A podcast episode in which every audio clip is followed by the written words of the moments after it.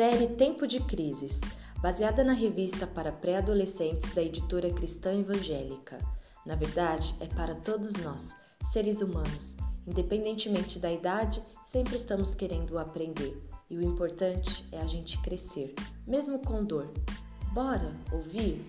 Tempo de Crises. Seção 8 Escola? Tô nem aí. Imagine a vida de uma pessoa que não sabe ler nem escrever. Você já parou para pensar sobre os tipos de dificuldades que ela encontra ao enfrentar as seguintes situações? Pegar um ônibus, instalar e usar corretamente um eletrodoméstico novo, navegar na internet. A vida é muito difícil para quem não sabe ler nem escrever. Mas ser alfabetizado é apenas o primeiro degrau numa grande escada, pois há muita coisa boa que conseguimos através dos estudos. Você acha que a maioria das pessoas estuda porque simplesmente gosta de estudar ou sabe que o estudo vai ajudar a alcançar outras coisas? Na maioria das vezes, o estudo não é um objetivo em si, ele é um meio para alcançarmos outros objetivos, como conseguir um bom emprego, ser um bom cidadão, desenvolver o raciocínio e etc. No livro de João, capítulo 8, verso 32, podemos ler: E conhecerão a verdade, e a verdade os libertará. Quando fez essa afirmação, Jesus estava se referindo à verdade divina, ou seja, o conhecimento da verdade, que é o próprio Cristo, que nos liberta da escravidão do pecado e nos conduz a Deus. Ainda no livro de João, capítulo 14, o verso 6, está escrito: Jesus disse: Eu sou o caminho, a verdade e a vida. Ninguém pode chegar ao Pai a não ser por mim. Mas nesta sessão, nós vamos aplicar essa afirmação ao contexto da instrução geral, pois esse conhecimento também liberta. Você quer ser uma pessoa instruída? Segundo o dicionário da língua portuguesa, instruir é transmitir conhecimentos, especialmente noções de caráter geral, cultura, educação, erudição, educar formalmente, o que acontece na escola.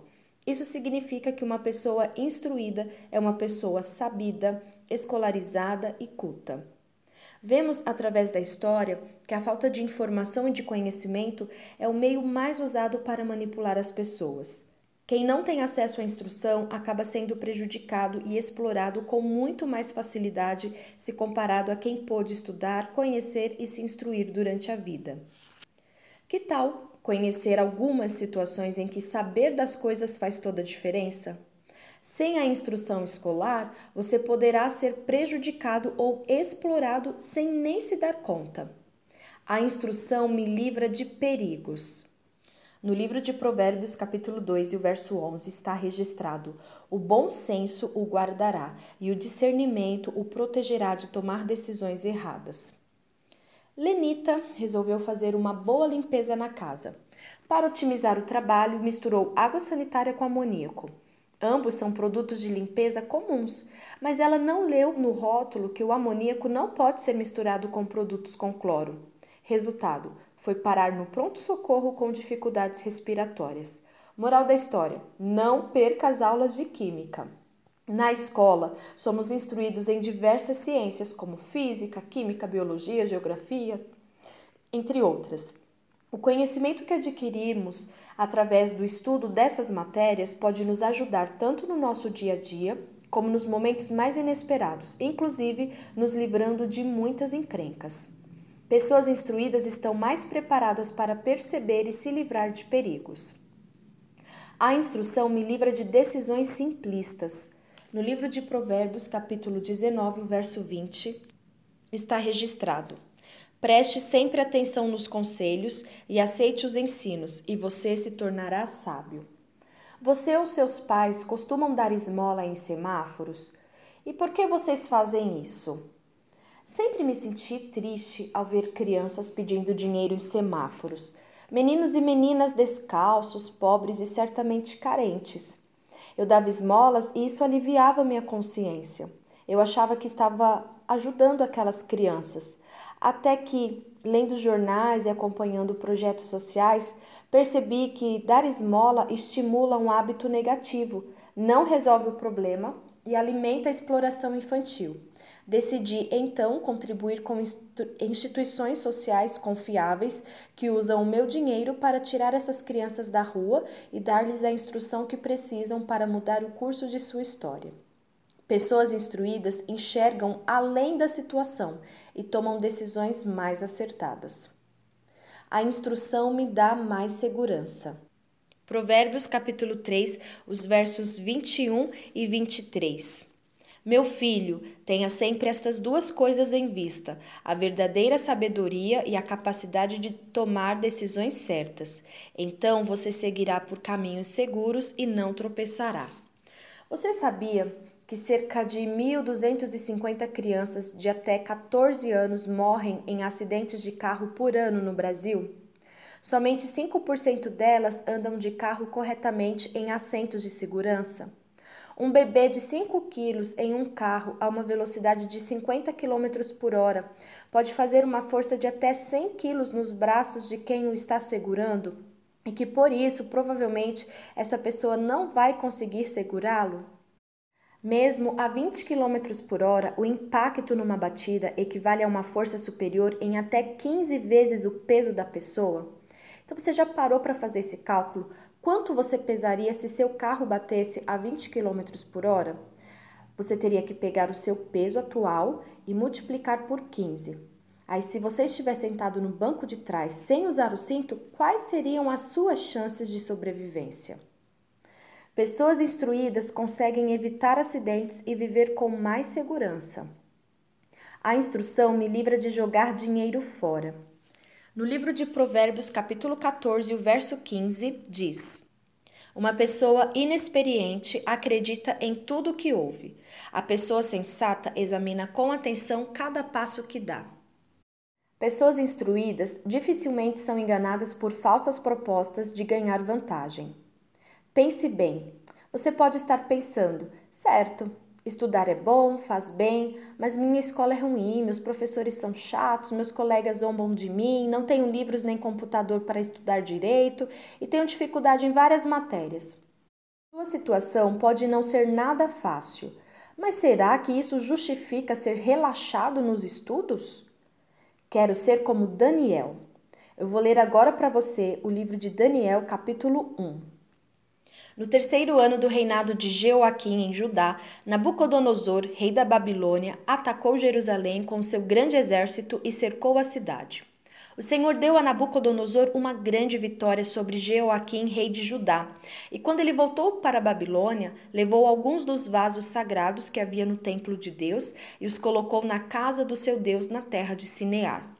Lá, ele mandou Aspenaz, chefe dos oficiais do Palácio Real, escolher alguns rapazes entre os judeus que haviam sido presos em Jerusalém. Rapazes da família real e das famílias ricas e importantes de Judá. Eles deveriam aprender a língua, os costumes e a ciência dos caldeus. Escolha rapazes fortes, sem defeitos físicos, com boa saúde e de boa aparência, disse o rei. Eles devem ter boa instrução, boa cultura e ser capacitados para viverem no palácio real. O próprio rei escolheu a comida que devia ser dada aos, jovens, tudo do bom e do melhor da própria despensa do rei, vinhos e carnes. Eles deveriam se alimentar dessa comida por três anos.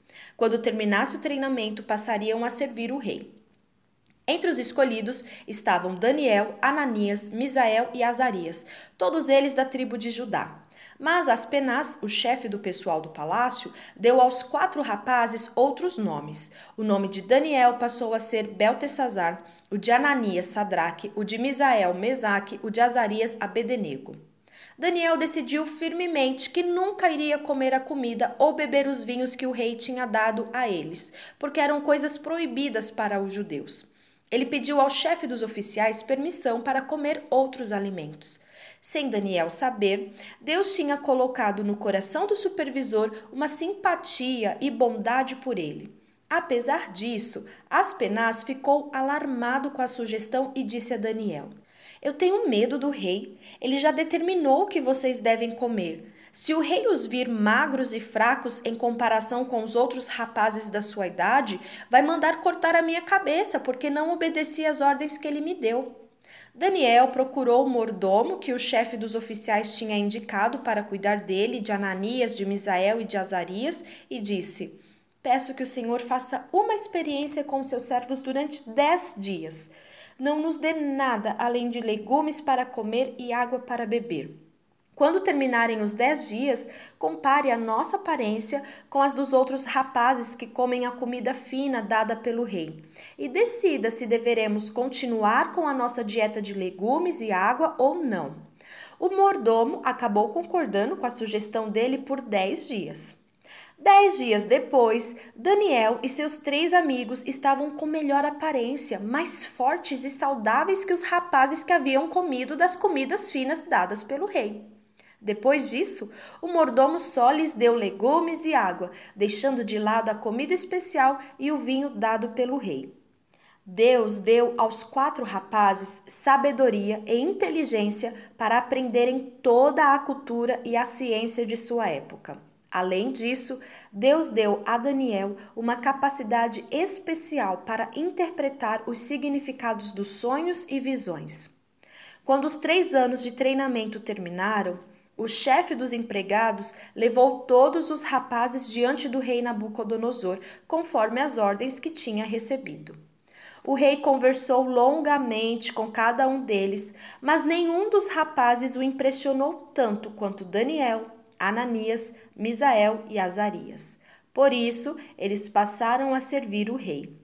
Em todos os assuntos que exigiam conhecimento e capacidade de julgar, o rei descobriu que os conselhos das, daqueles quatro rapazes eram melhores que os dos magos e astrólogos do reino. Daniel continuou no palácio real até o primeiro ano do reinado de Ciro. Eu vou te dar algumas opções e você aí vai pensar Quais dessas opções Daniel podia fazer como escravo? Lembre-se, Daniel, ele se tornou escravo do rei Nabucodonosor. E aí, como escravo, Daniel podia escolher a escola onde iria estudar?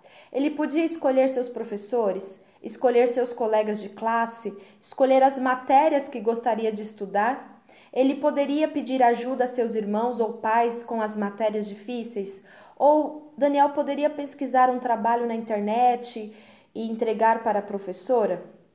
Dessas opções você não marcou nenhuma?